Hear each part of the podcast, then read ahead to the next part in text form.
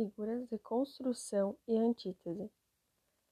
Figuras de construção são alterações intencionais que modificam as estruturas sintáticas das orações. Este recurso é utilizado para omitir, inverter termos ou repetir algum termo, o que dá maior ênfase. Antítese são palavras ou expressões com sentidos opostos que combinem elas não se contradizem. Exemplos de palavras que se completam: dia e noite, som e silêncio, sim e não, luz e escuridão.